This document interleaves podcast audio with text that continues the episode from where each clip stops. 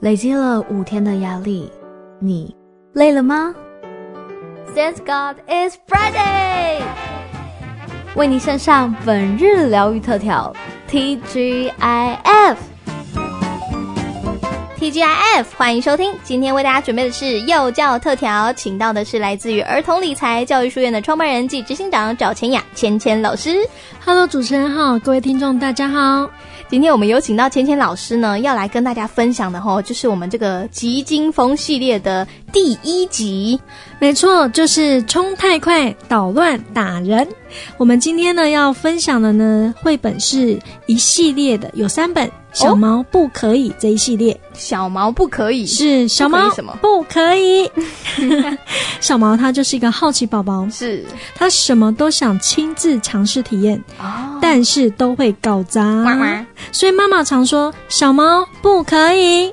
这真的是爸妈常会讲的话。是，不过小毛还是照做，然后过程就会被骂。不过结局是妈妈会抱抱他。其实我觉得这很重要，诶，为什么？因为我们要让孩子知道，不会因为自己的好奇或者是破坏就不被爱了。但会不会因为你抱他，让他反而觉得说，反正我不管做什么事情，你们都会原谅我？这个倒是可以跟孩子去聊一聊的。嗯，拥抱完之后，告诉他说，妈妈不会因为你做这些事情不爱你，但是你因为做的这些事情，如果受伤，妈妈会很担心你。哦，我觉得好像还是要跟小朋友说清楚讲。明白啊，是还是要所以说一下，让孩子们知道说，哦，我今天其实还是做错事情的。哦，跟他告知这个是不对的行为，是。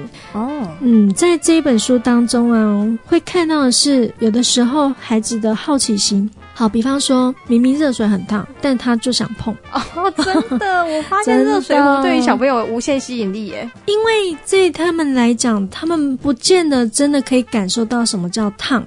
Oh. 我们都是用口头上告诉孩子说这个很烫，但是他真的碰过吗？我突然想到，嗯，像我那个亲戚家的小朋友啊，我跟他讲汤很烫，等一下再喝，他就会跟我说，但是没有冒烟呐、啊。嗯，然后我一开始就以前在跟他讲的时候，我就说。就跟你讲很烫嘛，你为什么一定要那个？但我后来呢，渐渐的，可能因为我接触芊芊老师哦，所以就学到了一点方法。是，我就跟他讲说，要不然你试试看，对，就让他去试试看吧。在，但是我说的试试看是在安全范围内哦。对对对对对，这个很重要。就是我们不是说哦，好，老师说可以，都让他去尝试，然后就 就就就真的发生意外。不然你去试试看，然后手一贴上去，是，对，熟掉。我们我们是带着孩子去稍微碰一下，并不是让他整个就是。碰下去的情况哦，嗯，就是当他跟他讲说哦很烫，然后碰到之后这个叫做烫哦，跟他讲说我带你摸摸看，是你摸摸看，这个叫做烫，是。然后呢，小朋友他会有实际经验嘛？哦，对，或者是我们可以用模拟的方式模拟。好，比方说小朋友啊，他很好奇啊，他可能那个爸爸妈妈在开车的时候，他就一定要把头伸出去啊。哦，对，哦，这多危险啊！嘿啊，嗯，我最近看到一支影片，我觉得很可爱啊。嗯，就是爸爸的教育方式，就是拿一根香蕉，然后就让那个车窗这样子。夹上去，夹上去，然后香蕉都断了。哇，这个对孩子好冲击呀！然后我知道了那个爸爸一定是弄完那个香蕉之后，就把他的小朋友的手也要抓过去。是的，没错。然后小朋友就不要不要，就是因为孩子一直都讲不听。其实某种程度的讲不听，是因为他不知道危险在哪。哎，对，嗯。然后也许这种方式真的会让孩子吓到。嗯。可是我们可以完成之后，告诉孩子说。那你可以告诉我，如果今天你看香蕉就会断掉，那如果今天头伸出去会发生什么状况？头会断掉，然后手伸出去，对，其实我们不用，我们就让孩子自己去讲，我们就不用去讲，哦、因为有的时候我们讲越多，他们不见得真的能够感受到。对，而且他们还会不耐烦，想说你这一你又开始唠叨了，好烦哦。是，其实我们用这种方式是要让孩子去思考，就是让他知道说，哦，好像真的耶。那如果他真的要碰，都是在安全范围之内。哦，嗯，那第二种呢，就是我们绝对不要情绪勒索。嗯。就是对孩子来讲呢，他们只是好奇。可是如果我们用情绪勒索，你再这样子，我就不爱你了。亲情勒索，就讲说哦，你要是怎样怎样，你就不要回这个家，是什么的，是有很多。嗯、其实这个某种程度呢，孩子会失去了好奇与思考，也许还会转变成故意，就是要引起大人的注意。哦，我懂了。所以有一些偏差行为就是这样子出来的。嗯、我们在今天在看一些偏差行为，我们要知道前因后果是什么，嗯、跟孩子心里的想法是什么。因为我们看到的都是孩子的行为结果。可是他会造成这个行为结果，一定都有一些原因嘛？但是结果通常都是让人家生气的哦，或者是我们的担忧。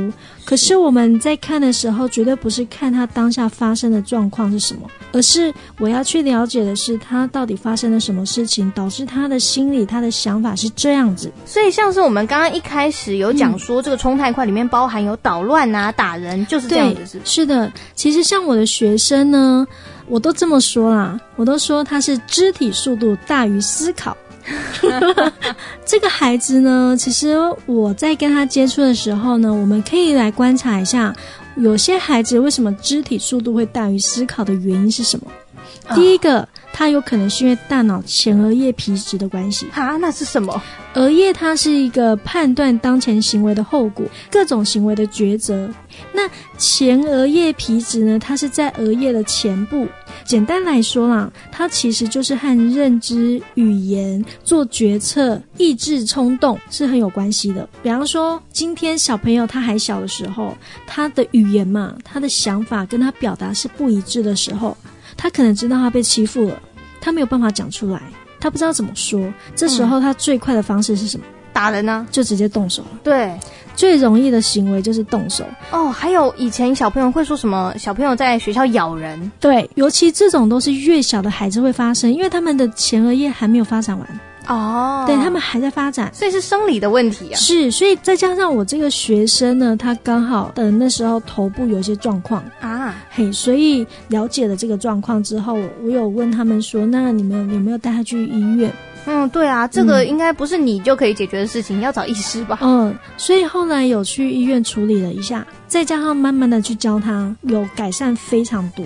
所以他是属于那个你刚刚有说的那个大脑前额叶皮质那个还没有发育完全。再加上他前面有个瘤哦，很大一个，就是他有这个问题，但是后来整个都切除，就是再去做了一些，所以他这是他出生的时候就有的状况这样子。嗯，但是一开始没有注意到，没有注意，然后这个孩子他就很容易什么都用动手的。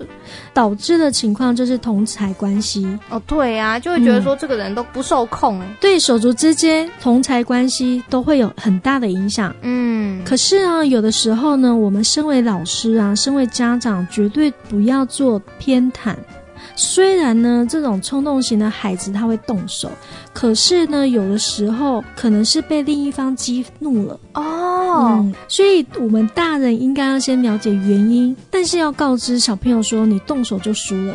嗯哼，可是对于那个激怒的那一方啊，我们是要一起罚哦，要罚一起罚，然后罚完之后来问他们知道为什么被罚吗？嗯哼，然后最后他们两个和好，要拥抱一下小朋友嘛，小朋友他们就好就知道。可是因为他们前一秒还在打在一起，下一秒可能就好啦，其实、这个、就又玩在一起啊。这个是小朋友才特有的、欸，是真的。大人你跟他说吵架之后要他抱拥抱，怎么可能？太难了，没错。是，但是对于学龄前幼儿真的很可爱啊，嗯，就有很多的行为，当然是需要去做调整的。我觉得正是因为他们还没有定型哈，对，还没有定性，所以呢，这一块还是可以改变的，大家就要努力把它改变一下。是的，没错，像未来你跟他相处也比较舒服啊。是啊，嗯，其实呢，像面临这种状况呢，我们可以怎么做呢？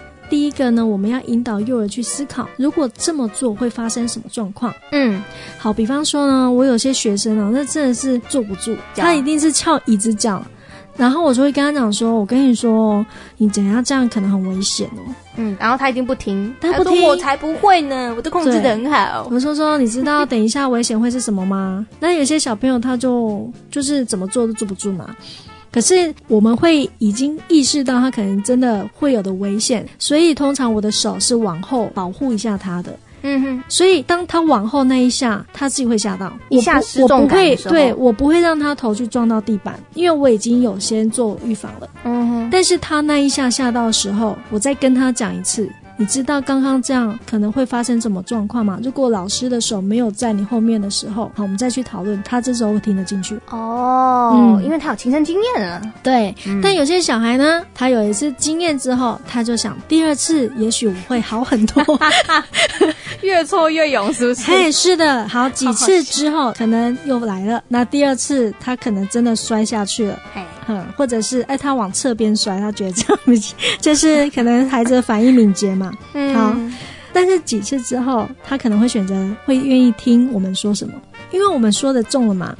啊，所以呢，在这种状况下，我们是可以跟孩子做讨论的，还可以去想说我们怎么样做可以降低伤害，顺便促进一下他的那个思考。没错，还有表达。没错。嗯哼。当然，第二个就是大脑结构啊。如果他今天真的有伤到大脑，这一定要去医院做检查，了解原因。这必须要交给医师了。是，这这这是要交给医师的。嗯，那第三个大家可以做的做法是警告，警告。好，比方说小朋友呢，他打人，尤其是针对打人这件事情，嗯、对，动手，动手，那我们一定没有办法接受嘛。对，但我们一定要先了解为什么动手的原因。嗯，那如果是他。真的是他自己情绪来了，然后就想要打人哦，这件事情绝对是不容许的。对，嗯，然后一定要当下处理。可是处理完的时候，要跟他讲说，如果你再犯的时候，就是我会提醒你，可是你请你不要再犯。如果再犯的话，我就要没收你的物品。没收这个物品是孩子会心痛的。哦，嗯，然后呢，这种状况下呢，通常呢，第三次。我就会告诉孩子知道说，打第一次，嗯，我会提醒你打第，我只会给你两次机会。哦，就到了记一支警告，记两支警告，对对对对，第三次第三次，哦，第三次我就直接没收。那小朋友会觉得说老师来真的嘛？嗯、可是我们在做这件事情，告诉孩子的时候，我们是一定要做到，不管他怎么哭闹。对，有些人可能会很心软。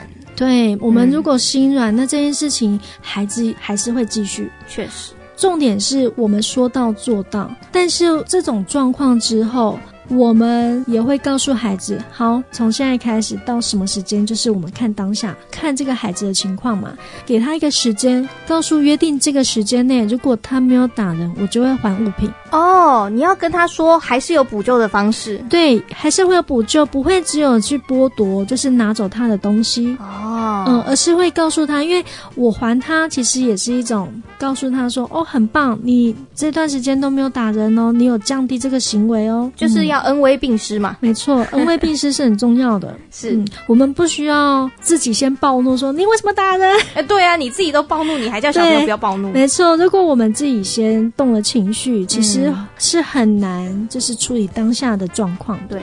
那另外呢，我再来分享另外一个孩子。好，他呢，我称呼他叫做拳头大于一切。哇，那就是什么东西都要用拳头来讲话啦。是，呃，后来了解了一下，其实是因为家长对待的方式。我懂了，一定是他只要做错事就会被还可以还点一顿。没错，所以小孩自然而然他就会觉得，我今天如果觉得不 OK，我一样用打的。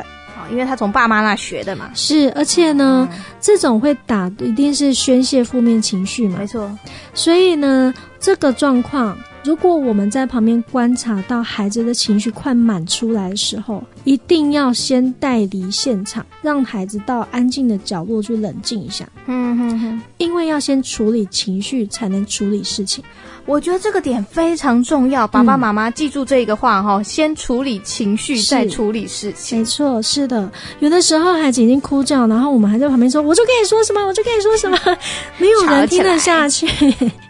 对，因为其实我们当时候其实这种状况下，自己的情绪也没有管控很好。对，那怎么样去真的教孩子呢？孩子这时候也不会听得进去啦。所以我们先让他冷静下来。减少出拳头的次数，所以今天分享了那么多案例啊，然后跟大家说，就是可能他容易打人的原因是什么？那最后我们是不是可以帮大家来总结，画个重点呢？我们呢可以针对不同年龄层的孩子去做一些方式，像是呢两岁以前的孩子呢，如果他会拿娃娃或者是一些玩具丢人的话，怎么办？有攻击行为的时候，对，有攻击行为的时候。那在这种状况该怎么办呢？大人这个时候呢，可以把这个攻击的物品，假设是娃娃，假设是娃娃，那我们就拿在手上。重点是要把孩子的注意力从娃娃引导到大人的眼神上，嗯哼，很清楚的让孩子知道不可以攻击。哦，这样的话，小朋友因为看到眼神了嘛，就会知道说你很正经的在教他，不是在跟他玩。没错。哦，那对于三到四岁的孩子呢，我们要让他忍耐五分钟。哈，忍耐五分钟，是的，要等待一下，没有什么事情都是他想怎样就立马就可以怎么样的。哦，这个又提到刚刚说的，要先处理情绪，再处理事情。对，但是我们也可以去想，如果他今天要玩游戏，他想要玩这个玩具怎么办？可是别人还在玩呢、啊。哦，对，要教他学会等待。对，因为刚刚那种先处理情绪，再处理事情的情况下。这个状况是已经快一触即发了哦，嗯，但是如果今天是小朋友他们之间想要玩游戏，嗯，但是已经前面有人在玩，那这时候他必须要等待。可是我们也要跟在玩的小朋友说，我们再玩五分钟就要换下一个人哦，像是那个荡秋千呐，嗯，是 非常抢手的荡秋千。对，所以小朋友这个时候可以忍耐五分钟。好，那四到五岁的话呢，是要陪伴并且引导他去学习控制还有觉。觉察，所以在这个情况下呢，如果小朋友他已经开始有出现，他自己有发现他有那种情绪来的时候啊，嗯，我们要在旁边陪着他，要学习去控制他的情绪，而不是要一直放大那个情绪。哦，因为这个时间点的小朋友，他已经可以稍微理解你在说什么了。对，其实这个时候他们也觉得自己是一个大人那种感觉，小大人是就是一个小大人，嗯，他也会希望有更多的自主权，对，更多想自己可以控制的事情嘛。没错，嗯，那到了小学以后呢，则是要教孩子定心。深呼吸，还有再思考。对，小学的小朋友确实应该要开始用思考的模式来教他了。是的，总不能一直用对待那种小婴儿的方式来教他吧？对，是的、嗯。所以其实小朋友本来就是会有好奇心的，在不影响他正常作息的情况之下，确实是要让他多用自己的方式，然后自己的意愿去发掘一些新事物，他们才不会对于一些事情会有恐惧或排斥，甚至是因为他不知道，然后也不懂得怎么表达，就直接。出拳头了，是的，没错。其实，在这个过程当中啊，冲太快，他有可能是因为好奇，可能是因为语言表达他不懂得去为他自己发声，所以他就是用出拳头的方式，甚至他就会在这个过程当中，他会有捣乱的行为产生，引起注意力，这些都有可能。所以，家长们要先来厘清孩子们他们的这些行为背后是什么样的心理状态。嗯哼，把原因找出来，一样对症下药就可以了。是。那么今天在空中，非常感谢来自于儿童理财教育书院的创办人暨执行长赵千雅千千老师，跟大家分享了这么多关于如果小朋友会有攻击行为的话，我们该怎么办？谢谢老师，谢谢主持人，谢谢大家，我们下个月见喽，拜拜，拜拜。